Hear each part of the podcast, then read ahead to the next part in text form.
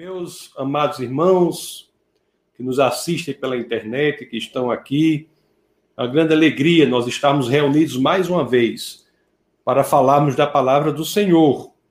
No próximo domingo, se assim aprouver ao Senhor, estarei em Natal, aí na igreja em Natal, será uma grande alegria. E hoje, meus queridos, nós já entraremos no capítulo 12 do Evangelho de São João. Vamos dar encaminhamento à série sobre o Evangelho de João. Nós temos visto nos últimos cultos sobre a ressurreição de Lázaro, aquele incrível milagre de Jesus de Nazaré. Seu amigo Lázaro havia morrido, fazia quatro dias, e ele ali vai e traz à vida o que estava morto. Que milagre poderoso. E poucas semanas depois dessa ressurreição, Jesus ia a Betânia, lugar em que Lázaro e suas irmãs viviam, para fazer uma visita a eles. E, na realidade, Jesus ia na sua última entrada a Jerusalém e aproveitou para visitar Lázaro e suas irmãs na Betânia. Todas as vezes que Jesus ia a Jerusalém, ele dava uma passada ali pela Betânia para visitar Lázaro.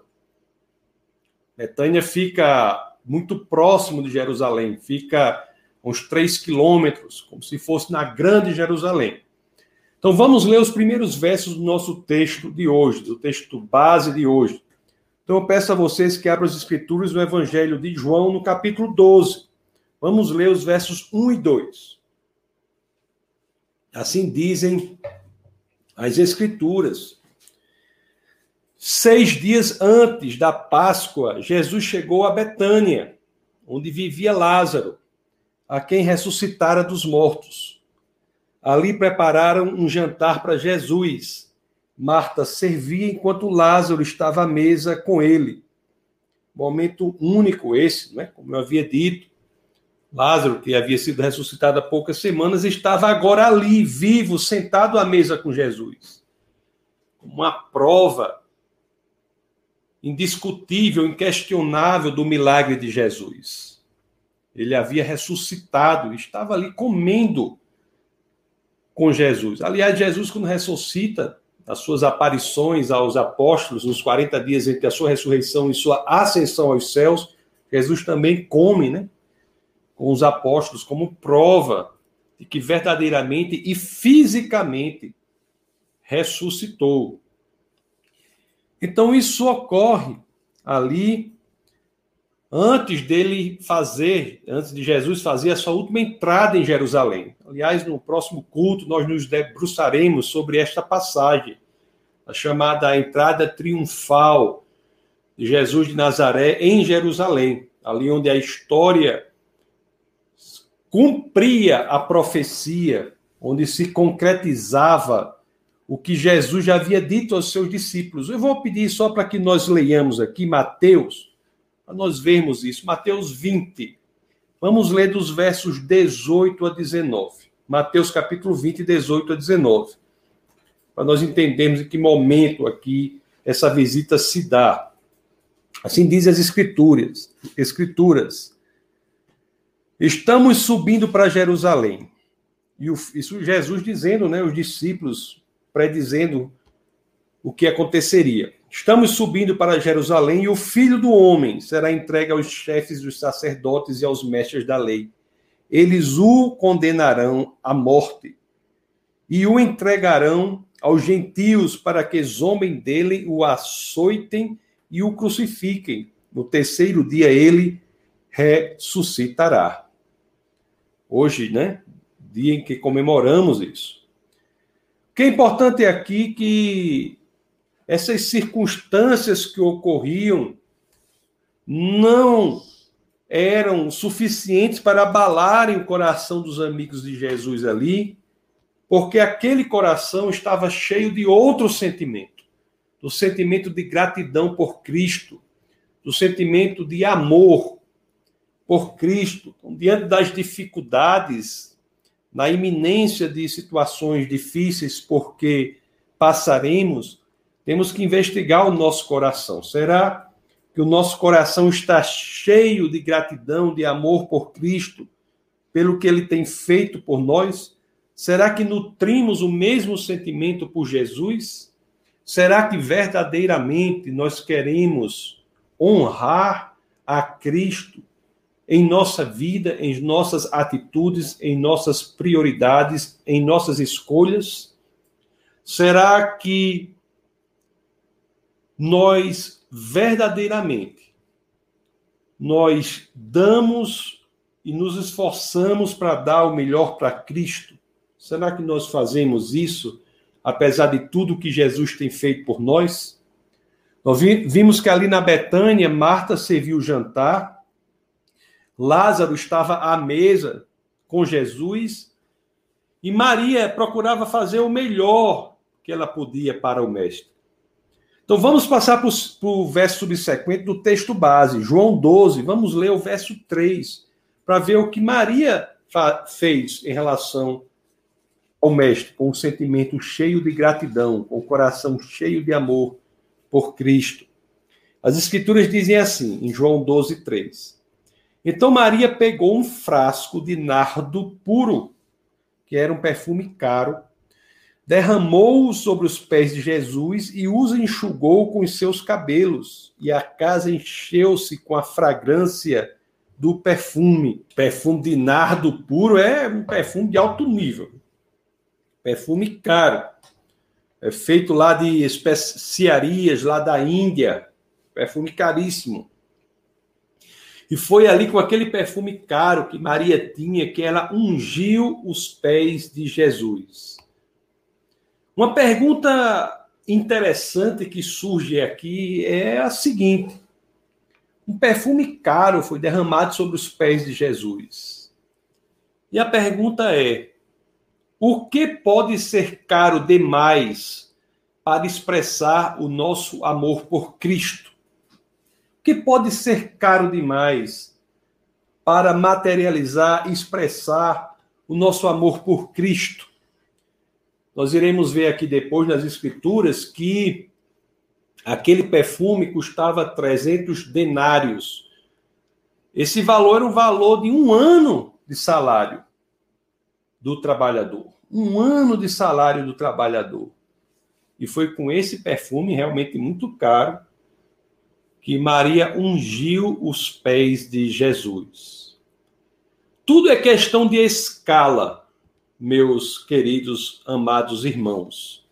E a escala de valores de Maria tinha a seguinte lógica: não há custo excessivo quando o intuito é honrar o nosso Senhor e Salvador. Amados irmãos, essa mensagem é muito poderosa. Muito poderosa. Porque tudo que fazemos para Cristo tem um custo. Deixar, por exemplo, a sua zona de conforto tem um custo. Dedicar o seu tempo para o reino tem um custo. Tudo tem um custo. O seu tempo, o seu cansaço, o seu dinheiro, o seu desconforto.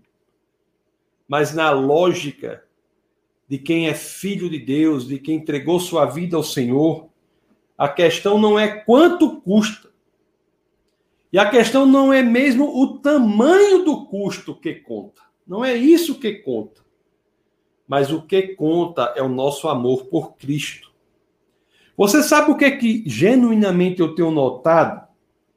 Que sempre que Jesus coloca algo em nosso coração, que nós temos a percepção de que Jesus está pedindo para nós fazermos algo, que há algo a ser realizado pra, para o reino, sempre que isso ocorre.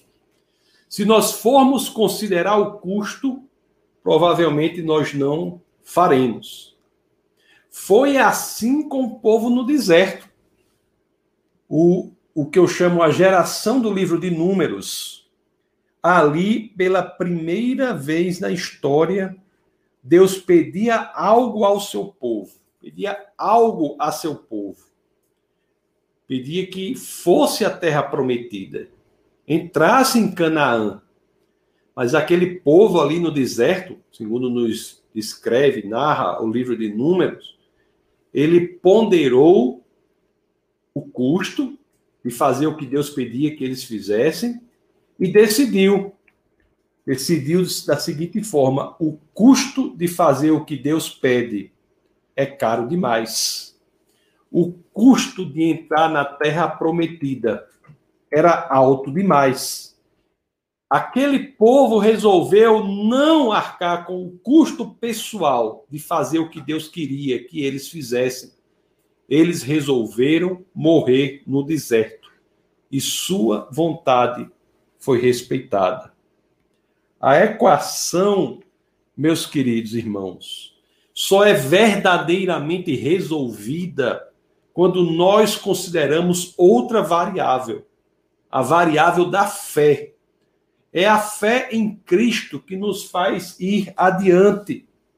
É a fé em Cristo que nos faz saber que, independentemente do custo pessoal, para que nós nos debrucemos sobre o que Deus quer que façamos, independente de tudo isso, a fé é que nos garante que nós não estamos sóis. Nós não estamos sós nessa caminhada. Deus, quando quer que nós façamos algo, ele nos propõe algo a ser feito, mas ele também garante a sua própria presença. Ele está conosco na caminhada. Ele faz com que aquilo que pensamos ser impossível de ser realizado seja realizável, porque Deus está conosco. É a fé em Cristo, meus amados, que nos faz ir adiante. Se nós formos verdadeiramente obedientes ao que Deus nos pede, se nós somos obedientes ao que sabemos que Deus quer que façamos, por maiores que pareçam ser os desafios, nós temos a convicção de que sairemos vitoriosos, não por nós mesmos, não pelo tamanho dos custos envolvidos, mas porque Deus está conosco. É interessante que, mesmo ali, já no final do ministério de Jesus aqui na terra, os discípulos ainda não haviam entendido isso. Ainda não haviam entendido isso. Olhe só o que nos dizem as Escrituras. Vamos ali para Mateus, no capítulo 26, no verso 8. Olhe o que nos diz as Escrituras. Os discípulos, ao verem isso, ficaram indignados e perguntaram: por que este desperdício? Os discípulos, ao verem Maria utilizar o perfume caro em Jesus, perguntaram logo: por que este desperdício? Interessante que um desses discípulos era Judas Iscariotes. E é ele quem, segundo o Evangelho de João agora, verbaliza este sentimento. Então vamos voltar ao nosso texto base, no Evangelho de João, no capítulo 12. Vamos ler dos versos 4 ao 6. Olha o que nos dizem as Escrituras. Mas um dos seus discípulos, Judas Iscariotes, que mais tarde iria traí-lo, fez uma objeção porque este perfume não foi vendido e o dinheiro dado aos pobres seriam 300 denários. E o verso 6 do capítulo 12 de João nos diz assim: Ele não falou isso por se interessar pelos pobres, mas porque era ladrão, sendo responsável pela bolsa de dinheiro, costumava tirar o que nela era colocado. Interessante. Judas Iscariotes, ele verbaliza este incômodo dos discípulos em considerar que derramar ou ungir os pés de Jesus com perfume tão caro era desperdício. E é interessante que é a verbalização de quem, pelo menos não há registro disso nas escrituras, de quem nunca ofertava aos pobres. Também na igreja, meus queridos, e esta é a lição que fica para nós hoje nós vemos que alguns criticam muito antes de quererem fazer algo. Antes de criticar, é muito importante que nós pensemos: Será que posso ajudar em algo? Vamos ver aqui o que, que Jesus disse diante disso tudo, de tudo isso. Lá no Evangelho de João, no capítulo 12, vamos ver os versos 7 e 8. As Escrituras dizem assim: Respondeu Jesus: Deixe-a em paz, que eu guarde para o dia do meu sepultamento. Pois os pobres vocês terão consigo, mas a mim vocês nem sempre terão. Meus queridos, ajudar os pobres é algo muito importante, muito importante. Mas ali, Maria ungiu os pés de Jesus. Ela ungiu os pés de Jesus como quem prepara aquele corpo para a morte. É muito curioso isso. Maria, naquela situação, resolveu dar o seu melhor para Jesus. Veja que se Maria sacrificou 300 denários em honra a Jesus, Judas, aquele que criticou isso, mais à frente, venderia a vida de Jesus por apenas 30 moedas de prata. Nós não devemos, meus queridos irmãos, colocar limites nas formas e na grandiosidade como podemos expressar o nosso amor por Cristo. Não devemos fazer isso. Meus queridos e amados irmãos, quantas vezes as decisões que tomamos ou que fazemos por Cristo é criticada pelos outros? Quantas vezes isso ocorre? As decisões que tomamos, em tudo que fazemos por Cristo, tantas pessoas criticam. Isso nos ensina muito. Nosso foco, meus amados, deve estar no que fazemos por Jesus e não nas críticas dos que pouco ou nada fazem pela expansão do reino. Vamos ler agora os versos 9 a 11 do capítulo 12 de João. Os últimos versos, o nosso texto base do bate-papo de hoje. João, no capítulo 12, dos versos 9 a 11, as escrituras dizem assim: Enquanto isso, uma grande multidão de judeus, ao descobrir que Jesus estava ali, veio, não apenas por causa de Jesus, mas também para ver Lázaro, a quem ele ressuscitara dos mortos. Assim, os chefes dos sacerdotes fizeram planos para matar também Lázaro pois por causa dele muitos estavam se afastando dos judeus e crendo em Jesus. Aqui nós temos dois comportamentos, meus queridos. De um lado, a multidão de judeus, né, era, conforme lemos no começo do texto base, fazia faltavam seis dias para a Páscoa, os judeus todos iam para Jerusalém nesse período, então, nós tá, tínhamos ali uma multidão de judeus que iam a Jerusalém na Páscoa, e eles, aqueles judeus, ou ela, aquela multidão, queria ver Lázaro, o ressuscitado, mas também queriam ver Jesus, aquele que o ressuscitou. Do outro lado, nós temos os líderes, os chefes dos sacerdotes. Eles queriam o quê? não só matar Jesus, mas queriam expandir o escopo da sua atuação e agora queriam matar também Lázaro. Lázaro, que era a prova do milagre. Já pensou? Diante de um milagre tão poderoso, o intuito dos líderes e dos sacerdotes era exterminar a prova do milagre e não se dobrar aos pés daquele que é o nosso Senhor. Eu acho que na nossa vida, às vezes isso ocorre também. Às vezes Jesus faz grandes coisas em nossa vida, faz milagres impressionantes. E com o passar do tempo, nós criamos mecanismos psicológicos para destruir a prova do milagre que foi feito em nossa vida. Tentamos a todo custo aderir a explicações das mais esdrúxulas possíveis para tirar Jesus de cena. Não é interessante isso? A oração é que nós nunca tenhamos um coração tão duro assim, como tinham esses sacerdotes aqui. Amados irmãos, diante do milagre de Jesus em nossa vida, cabe-nos colocar em perspectiva tudo o que ele fez por nós. Nosso sentimento deve ser como o sentimento de Maria aqui, diante do nosso Senhor e Salvador. Se Deus coloca algo em nosso coração, se Deus nos pede algo, se há um direcionamento que sentimos do Senhor para fazermos, em nós deve crescer a árvore da fé, a árvore que dirá: vencerei todos os custos, sejam custos do meu desconforto, custos da minha preguiça, do meu egocentrismo.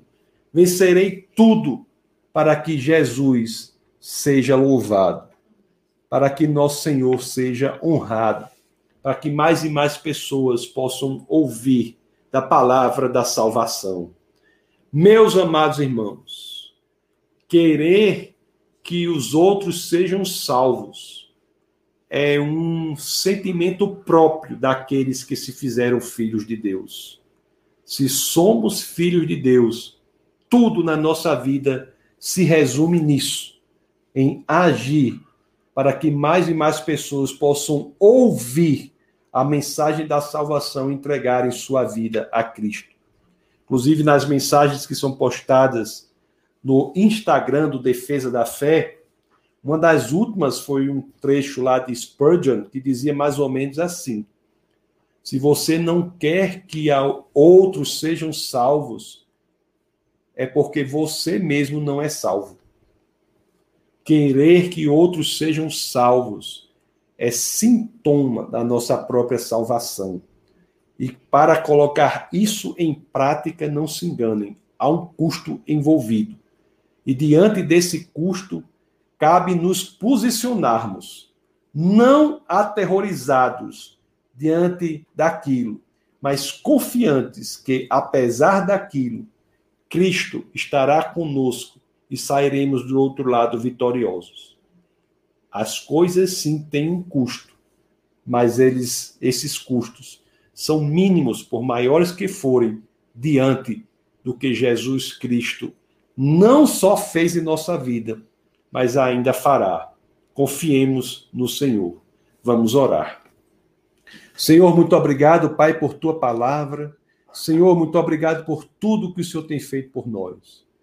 Faz, Senhor, com que nós tenhamos a percepção do nosso papel aqui na terra, que nós possamos colocar os custos da tua obra na perspectiva correta, que nós possamos entender que Cristo é o nosso Senhor e Salvador e possamos honrá-lo com o nosso tempo, possamos honrá-lo com a nossa vida, com a nossa dedicação, possamos honrá-lo com as nossas reações no nosso trabalho, na família, que nós possamos honrá-lo com a nossa própria existência, que nós possamos, Senhor, verdadeiramente ao final da nossa passagem aqui na terra, chegar aos pés de Jesus e entender que fomos aquele que ele quis, planejou para que fôssemos aqui na terra. Muito obrigado, Pai. E é no nome do teu filho, no nome poderoso, nosso Senhor e Salvador Jesus Cristo, que todos em uma só voz dizemos: Amém. Amém.